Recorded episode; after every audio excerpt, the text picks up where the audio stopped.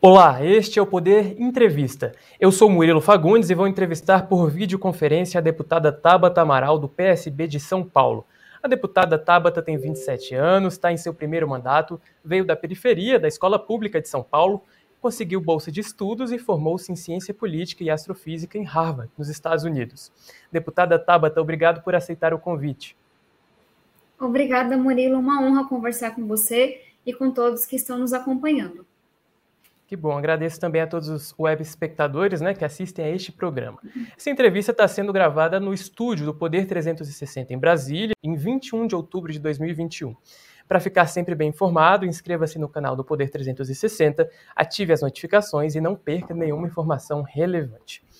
Deputado, eu começo essa entrevista perguntando, né? A senhora já está ambientada no PSB, já dá para dizer que era o partido que procurava para o início da sua carreira política?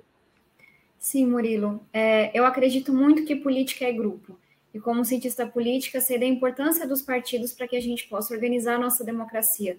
Então, estou muito feliz de finalmente ter um partido é, e de estar em um partido com pessoas que eu admiro, com pessoas com quem eu posso construir, discutir essa visão de, de Brasil. E estou especialmente animada com a construção em São Paulo.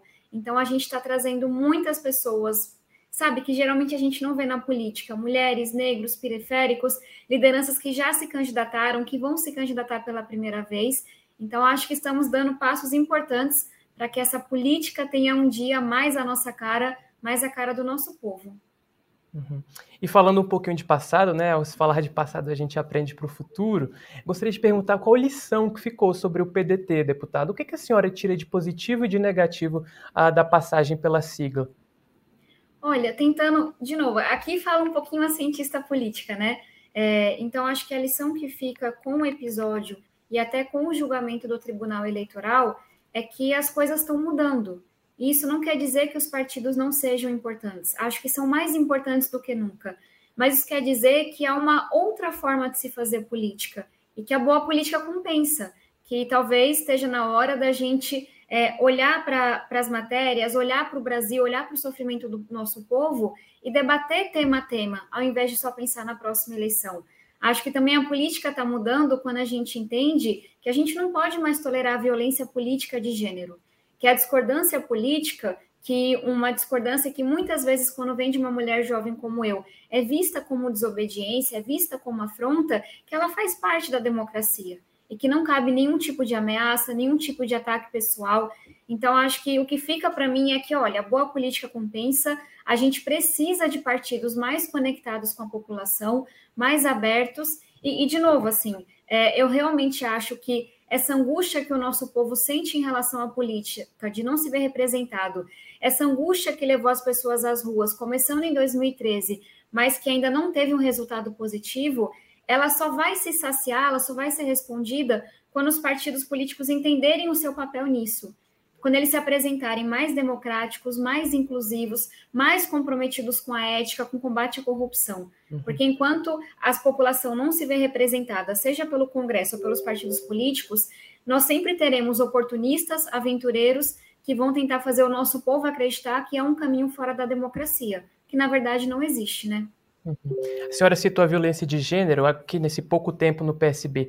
Já dá para perceber um, um, número menor de agressões, assim, mais a inclusão do partido com a presença de mulheres? A senhora acha que no PDT havia menos isso? Olha, é, eu faço um esforço para não falar apenas do PDT, porque quem quiser consegue pesquisar. É, inclusive, a decisão da Justiça Eleitoral apontou toda a violência política de gênero que eu sofri dentro do partido mas eu tento fazer um esforço da gente olhar um pouco mais distante, é, porque não é uma coisa apenas do PDT. Como um, um, uma pessoa que se orgulha muito da bancada feminina que integra na Câmara dos Deputados e no Congresso Nacional, eu vejo que esse machismo ele vai da extrema esquerda à extrema direita. Então, infelizmente, não é, não é monopólio de nenhum partido. Então, o que eu vivi ali, infelizmente, muitas colegas vivem em outros partidos. E, obviamente, escolhi o PSD pois acreditava e continua acreditando que a gente tem ali um espaço muito especial para construir uma política mais inclusiva para as mulheres. E me orgulho muito das pessoas que estão meu, ao meu lado nessa luta, da Secretária Nacional de Mulheres, Dora Pires, de outras parlamentares mulheres, como Lídice da Mata, entre tantas outras. Então, mas só para reforçar, esse não é um problema do PDT. Esse é um problema de toda a política brasileira. E a gente vai ter que enfrentar isso no dia a dia. Da mesma forma que a gente sempre bate no pé e diz: não há cor de batom, não há comportamento que justifique o assédio sexual, também não há discordância política que justifique ameaça de morte, ameaça de agressão física e todo tipo de constrangimento que as mulheres passam na política, que no final do dia é uma forma de silenciamento. O que querem é que a gente desista, que a gente não se posicione, que a gente tenha medo. E acho que a gente tem que responder da forma contrária, falando cada vez com mais coragem, mas trazendo também mais mulheres para ocuparem esse lugar. Perfeito. Deputada, saindo um pouquinho da sua trajetória partidária, migrando aí para a sua atuação legislativa, o último projeto assim de destaque, né, vamos dizer que teve sua defesa aguerrida ali, ah, foi o da distribuição gratuita de absorventes para mulheres uhum. ah, vulneráveis. Né? Depois de vetá-lo, o presidente Jair Bolsonaro recuou e pediu ao Congresso que derrubasse seu próprio veto né, sobre o projeto que impacta a vida de mulheres nesse cenário. Como que a senhora avaliou essas atitudes do presidente e pergunto se já há alguma previsão aí para derrubada? Essa nossa luta contra a pobreza menstrual, e só para quem ainda não ouviu falar sobre esse tema, a gente vive em um país em que de cada quatro mulheres, cada quatro estudantes, por exemplo, uma não tem recursos para comprar absorvente, falta as aulas durante a menstruação, chegou a faltar as aulas. E aí isso faz com que muitas meninas percam um mês e meio de aula por ano. Isso faz com que mulheres adquiram doenças que vão desde candidias e uma infecção mais leve até infecções que fazem com que essas mulheres tenham que retirar o seu útero, se tornem férteis. Então é uma questão de dignidade, de direitos humanos, de saúde, de educação. E eu digo que é uma grande lição para mim, até de motivação, porque me surpreende de uma forma positiva ver o quanto que a gente mudou de patamar. Eu me lembro um ano e meio atrás, quando eu apresentei um projeto prevendo a distribuição de absorventes em espaços públicos, como aquilo foi muito mal recebido. E aí, xingamentos, pessoas ridicularizando a luta, todo tipo de falas, inclusive de uma parte de, da imprensa, inclusive de uma parte dos parlamentares. E um ano e meio depois, por mais que a gente ainda tenha que derrubar esse veto, e eu já digo qual é a minha previsão em relação a isso, eu vejo que a conversa mudou completamente de patamar. Foram dezenas de parlamentares que autoraram projetos de combate à pobreza menstrual. Aprovamos na Câmara e no Senado de forma consensual, mas mais do que isso, já passam de 10 o número de estados que criaram e implementaram projetos de distribuição de absorventes. São vários municípios. Então, participar dessa luta, participar da construção desses projetos locais, me mostrou que a gente consegue ser melhor como sociedade. A gente consegue enfrentar um tabu como é a menstruação e olhar para quem mais precisa. E eu estou muito confiante, assim como toda a bancada feminina, que nós vamos derrubar esse veto já na próxima sessão do Congresso. Não há uma data para que a sessão seja marcada, acredito que será em novembro, mas há o comprometimento do presidente do Senado de pautar esse veto e eu não tenho dúvidas que ele será derrubado de forma consensual, tanto por Câmara quanto por Senado. Ok, deputada, agora eu gostaria de ouvi-la sobre a condução da Câmara, né, mais especificamente sobre a presidência de Arthur Lira. Nessa semana, depois de os deputados rejeitarem o projeto defendido por ele, que aumentava o poder do Congresso sobre o Conselho Nacional do Ministério Público, Lira reagiu, né, disse que o jogo só acaba quando termina. Na sua avaliação, o deputado agiu certo? Olha, eu não só votei contra essa medida, contra esse projeto, mas também trabalhei muito para que ele fosse derrotado porque é claro que todo órgão deve ser fiscalizado, deve ser transparente, que qualquer tipo de excesso deve ser combatido. Agora, não me entra na cabeça que aumentar a ingerência do Congresso. E aí, com o Congresso, a gente sabe que a gente está falando também de Centrão, sobre o Ministério Público, vai nos ajudar no combate à corrupção, vai nos ajudar no fortalecimento da democracia. Infelizmente, não é isso que vai acontecer. Então, foi uma vitória de quem luta contra a corrupção, de quem luta pela democracia ontem, e faz parte do jogo. Eu já entrei em vários, é, enfim, projetos nos quais eu perdi, projetos da pauta da educação, projetos da pauta ambiental, em que infelizmente a gente não contou com a maioria necessária do Congresso. Então, o que eu espero daqui para frente é que as regras sejam cumpridas. Agora, cabe ao Congresso, à, à Câmara dos Deputados, apenas analisar o projeto original, porque o texto substitutivo já foi analisado, já foi derrotado, e que, sendo dentro das regras do jogo, a gente tem que encarar derrotas e vitórias como qualquer democrata encararia. Vida que segue, seguiremos com nossa batalha, mas eu não posso deixar de celebrar a vitória importante que nós tivemos ontem ao derrubar essa medida provisória. Ok. Nossa próxima etapa, deputada, ela vai repercutir os fatos da semana. Eu vou passar aqui três vídeos que viralizaram durante os últimos dias perguntarei a opinião em cada um deles. Eu vou começar com a pauta econômica e social. Sem dúvidas, o que moveu o Palácio do Planalto a agir nessa semana foi a definição do valor do Bolsa Família, que agora se chama uh, Auxílio Brasil. Atualmente, os benefícios do Bolsa Família variam ali de 100 a 500 reais, e o ministro João Roma, da Cidadania, anunciou um reajuste de 20% em cima desses valores mas tudo indica que para viabilizar essa e outras mudanças, o governo extra, extrapolará o teto, né? Ah, mas eis o que o presidente Bolsonaro falou. Ontem nós decidimos, como está chegando ao fim o auxílio emergencial, dar uma majoração para o antigo programa Bolsa Família, agora chamado Auxílio Brasil, de 400 reais.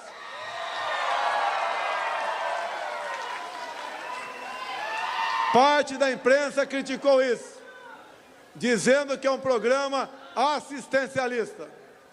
Ora, hoje em dia, a média do Bolsa Família são de 192 reais. E a média do auxílio emergencial são 250.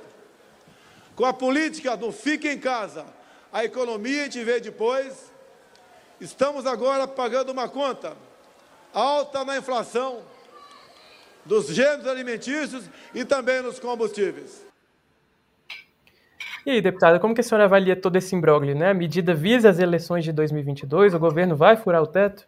São várias coisas na fala de Bolsonaro, né? Então vou tentar comentar apenas as principais. Acho que uma primeira discussão que a gente tem que ter enquanto país é sim a ampliação do Bolsa Família, e aí eu estou muito pouco preocupada com o nome que o governo quer dar a esse programa, ela é necessária, ela é urgente. Fazia anos que eu não via tanto sofrimento de gente sendo cada vez, cada vez mais pessoas sendo despejadas, cada vez mais pessoas passando fome. Quando a gente chega no momento em que as pessoas, 20 milhões de brasileiros passam fome, estão em situação de segurança alimentar, tem que recorrer a ossos, é claro que nós precisamos ampliar e fortalecer o Bolsa Família. Aí, onde é que entram os questionamentos para mim? Primeiro, o financiamento do Bolsa Família, ele é possível com vários caminhos dentro da legislação atual. Apresento dois exemplos. Faz pouco tempo eu apresentei um projeto, é mais para o começo do ano, que trazia fontes de financiamento para ampliação do auxílio emergencial, combatendo os privilégios que existem. Vou dar um exemplo: super salários. São salários inconstitucionais de 150, 200 mil reais que, por exemplo, desembargadores recebem. Esse projeto está parado no Senado a gente poderia tirar daí pelo menos 2 bilhões de reais, que já seria uma contribuição, entre vários outros privilégios que devem ser enfrentados. Mas essa é uma escolha política que eu não vejo o governo fazendo. Então é o governo se que fala na até na se fala até na questão das emendas de relator, né, deputada? Que poderia Essa seria um... o meu segundo ponto. A gente tem uhum. uma coisa hoje que é absurda.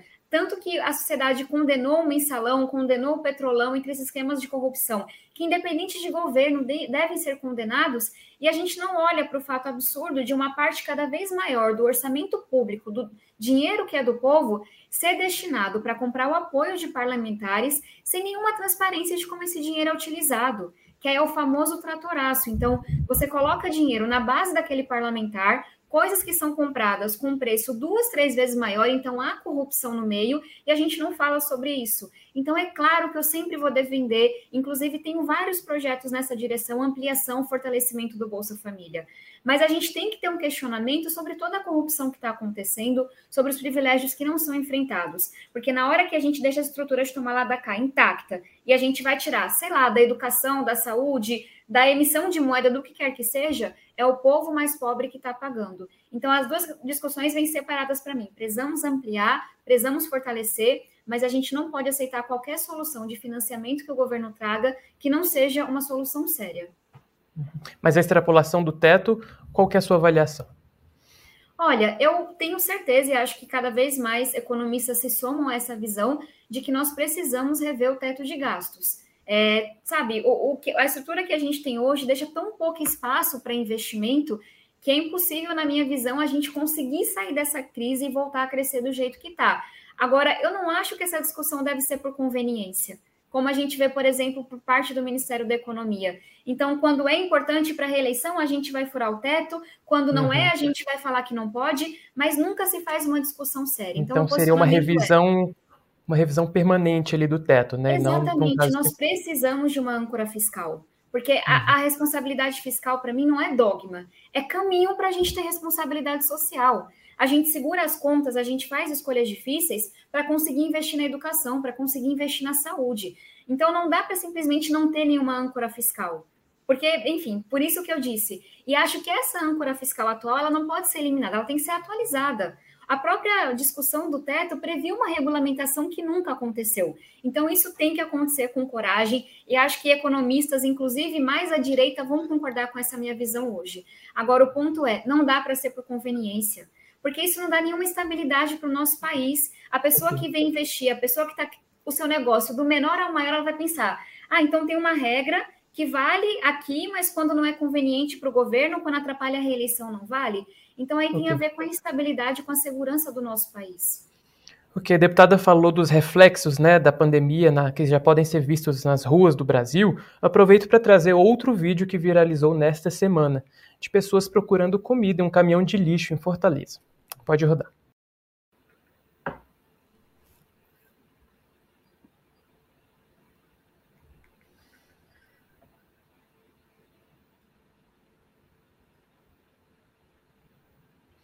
Deputada, a situação ainda pode piorar na sua avaliação? E, e, eu queria também saber como que se pode conter os efeitos de uma situação tão drástica que já é perceptível aí pelas ruas das grandes cidades, né? Murilo, eu já tinha visto esse vídeo, mas para mim é muito difícil é, não se emocionar e não ter uma percepção de que a gente está falhando muito enquanto sociedade. Muito, muito, muito. Em um país tão grande como o nosso, com tanta riqueza concentrada, tem pessoas que estão dependendo literalmente do lixo e de osso para poder comer. Assim, eu não consigo imaginar que alguém não se revolte com esse vídeo, que alguém não sinta um aperto enorme no coração, porque são seres humanos, sabe? São, são nossos irmãos nesse nosso Brasil. E aí, a, a tristeza da resposta é porque eu acho que as coisas podem piorar. É, e é um pouco disso que eu discutia antes. Quando a gente tem a inflação tão alta, quando a gente tem um governo que é tão incompetente, que é tão desastroso, essa própria definição do, do Auxílio Brasil que eles estão chamando, a gente nunca sabe qual é o valor, a gente nunca sabe qual é o caminho, marcam uma cerimônia para anunciar, depois cancelam. Então, o que fica para mim é: é claro que a pandemia é uma dificuldade que se impôs a todo mundo mas a, a, condução errática do governo dessa pandemia, sabe, a incompetência, com a corrupção na compra de vacina, com a corrupção envolvendo a divulgação de cloroquina, sabe, com esses atritos desnecessários, é claro que tudo isso piorou. E aí a gente tem um retrato, essa crise política que piora a crise econômica, ela afeta diretamente quem mais precisa. Quem não tem nada a ver com essa confusão em Brasília. E aí, quando a gente vê esses grandes acordos em Brasília, de jantares todos chiquetosos e ricos, e o pessoal falando que está tudo bem, está tudo apaziguado, porque provavelmente combinaram alguma coisa ali para apaziguar. Eu me lembro disso, não está tudo bem para quem está na ponta. Não está tudo bem para quem não consegue comprar o um de gás, para quem não consegue comprar meio quilo da carne mais barata do açougue, sabe? E, e essa visão é isso, assim, deveria nos envergonhar enquanto país. E acho que para mim fica a mensagem: nós somos melhores do que isso, nós devemos ser melhores, mas a gente está com o relógio, sabe, ticando. E não dá para ficar nesse momento que eu sinto de tá tudo mais ou menos em espera até a eleição do ano que vem, porque vai ser mais um ano de tanto sofrimento. Então, enfim, é, é, é muito triste, só aumenta a nossa responsabilidade. Ok, gente, vamos trocar agora a, a pauta. A pauta agora é vacinação. Uh, manifestantes anti-vacina invadiram a Câmara de Porto Alegre e agrediram vereadores que votavam o veto à proposta.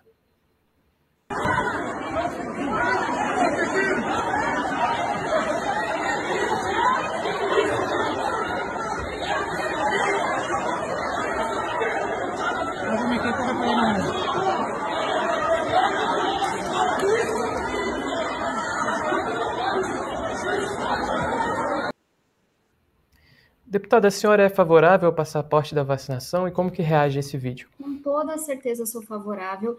Eu fico me imaginando que aquelas pessoas que estavam buscando comida no lixo diriam para essas pessoas que estavam se manifestando basicamente contra a única resposta eficaz que a gente tem contra a pandemia, que é a vacina.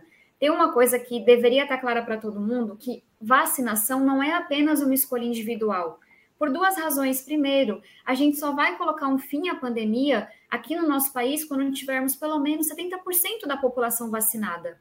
Então, não é uma escolha que impacta apenas a pessoa que a toma, É uma escolha que impacta toda a população. Na hora que uma pessoa não se vacina, ela coloca em risco essa estratégia coletiva, esse pacto coletivo, para a gente colocar, poder colocar um fim à doença. Então, assim, obviamente a gente não pode sair forçando as pessoas a se vacinarem, mas aquelas pessoas que quiserem ir e vir, entrar onde quiserem, elas têm que fazer isso sabendo que, olha, ou eu tomo uma escolha de proteger todo mundo, obviamente vai ter restrição àquilo que eu posso fazer. Inclusive, a Câmara dos Deputados discuta, discute a volta 100% presencial a partir da próxima semana e está na discussão requerer esse passaporte de vacina para os parlamentares. Eu sou 100% a favor. Porque na hora que eu vou lá e me exponho, porque acredito que é importante que a gente volte, porque a maioria das pessoas já voltaram de forma presencial, inclusive estou na Brasília quase que toda semana presencialmente, eu quero ter certeza que todo mundo fez a sua parte. E que eu não estou lá me expondo porque alguém tem essa ideologia maluca de ser contra a vacina, de ser contra a ciência. Ok. Superados aí os vídeos da semana, deputada, a, a pauta agora é 2022, né? A senhora mesmo aí acabou de citar.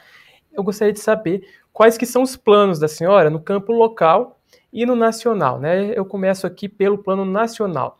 Uh, algumas candidaturas já, já se colocam à mesa, né? No PSDB já, já se fazem as prévias. Uh, o ex-presidente Lula é pré-candidato, o presidente Jair Bolsonaro, Ciro Gomes pelo PDT. Como que a senhora avalia o atual cenário de 2022 e o que, que a senhora já tem aí à mesa? Como que a senhora já avalia esse, esse cenário? Eu tenho muito medo das eleições que não terminam nunca, das eleições em que as pessoas vão às urnas para votar em A porque não querem B ou para votar em B porque não querem A, que é um pouco do que eu vivo no Congresso todos os dias, os resultados de uma eleição que nunca acabou. E nesse sentido, é, obviamente, meu primeiro comprometimento, como sempre foi, é contra esse projeto autoritário, incompetente, criminoso, como a gente está vendo com a CPI, do governo Bolsonaro. Dito isso, eu realmente espero contribuir para que a gente possa ir às urnas para votar em um projeto, para discutir uma visão de país, porque não foi isso que aconteceu em 2018. Então, muito menos preocupada de, e, e obviamente, com, dialogo com quase todas as pessoas que você citou, mas muito menos preocupado do que com a fotinho, com o nome que vai estar na urna. Eu quero saber se a gente vai chegar na urna tendo duas coisas. Primeiro, um projeto que possa unir as pessoas e não rachar o nosso Brasil no meio, mas mais do que isso, um projeto de país. Eu quero saber a pessoa em quem eu estou votando está defendendo o que para a educação? Vai combater a inflação como? Qual é o projeto para gerar empregos? E nós temos um longo ano pela frente. É, o meu partido não tem um posicionamento fechado, obviamente eu não tenho um posicionamento fechado. Agora, em cada reunião que faço, em cada oportunidade que tenho de falar, o que eu trago é isso. Precisamos de um projeto que una o país, que seja maior do que um único partido, um único nome e que pense o Brasil, que tenha soluções para essas crises tão grandes que a gente está vivendo. Sim, mas deputada, uh, desculpe a insistência, mas um projeto geralmente está atrás de um nome, né? Uh, pelos planos que se colocam, pelos projetos que se colocam. Quem tem reverberado o projeto que a senhora mais, com o qual a senhora mais se identifica? Eu vou ter que insistir na minha resposta, porque essa provocação eu trago e muitos pré-candidatos trazem também. Eu não vi ainda a proposta desses candidatos. E vocês podem parecer idealista da minha parte, mas eu sei o que está num Congresso Nacional por três anos, com um governo que não tem um projeto para educação que não seja educação domiciliar, que impacta 7 mil famílias. Então, não, sabe? Para mim, realmente importa essa questão de pensar o Brasil. E aí, essa é uma primeira provocação. E aí, obviamente, quem me acompanha sabe que eu dialogo com vários desses presidenciáveis: Alessandro Vieira, Simone Tebet, fui do PDT, sabe? É, entre tantas pessoas, Eduardo Leite, por aí vai. Mas o que eu falo para eles e o que eu ouço de muitos deles de volta é: nós precisamos debater o Brasil. E aí tem uma segunda coisa que também me impede de dizer o nome agora, que é eu espero que haja alguma união, de novo, a gente, se for para a UNA do jeitinho que está hoje, a gente não consegue unir a população. E nesse momento tão desafiador, eu realmente acho que dá para a gente unir, sei lá, da centro-esquerda à centro-direita. Tem o coisas que seria que o que seria uma terceira via. Não sei se a terceira via é o nome. Para mim é uma conjunção desses nomes que estão aí. Essa é a provocação uhum. que eu trago. Nesse projeto, cabe o PDT, cabe o PSDB, cabe o PT. O que não cabe é um projeto único com um nome único. Então, talvez por ter essa esperança e sentir essa necessidade da gente ter um projeto de país que una os partidos, eu acho que muita coisa vai acontecer ainda.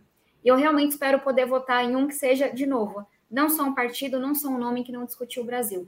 E acho que muita coisa vai acontecer. Obviamente, Bolsonaro nunca esteve e não está nisso, porque é intolerável tudo o que representa, mas todos os outros que estão nessa disputa, para mim, devem conversar, sei que estão conversando, e acho que muita coisa positiva pode sair daí. Inclusive o ex-presidente Lula. Se o PT estiver nesse projeto, vai ser muito bom. E, de novo, okay. projeto amplo, maior do que o PT, maior do que o Lula, que de fato esteja preocupado com unir o país. Agora, se vai estar ou não, não sei ainda. Ok. E agora, no plano local, deputada, a senhora começou a entrevista dizendo que estava animada, né? Por quê?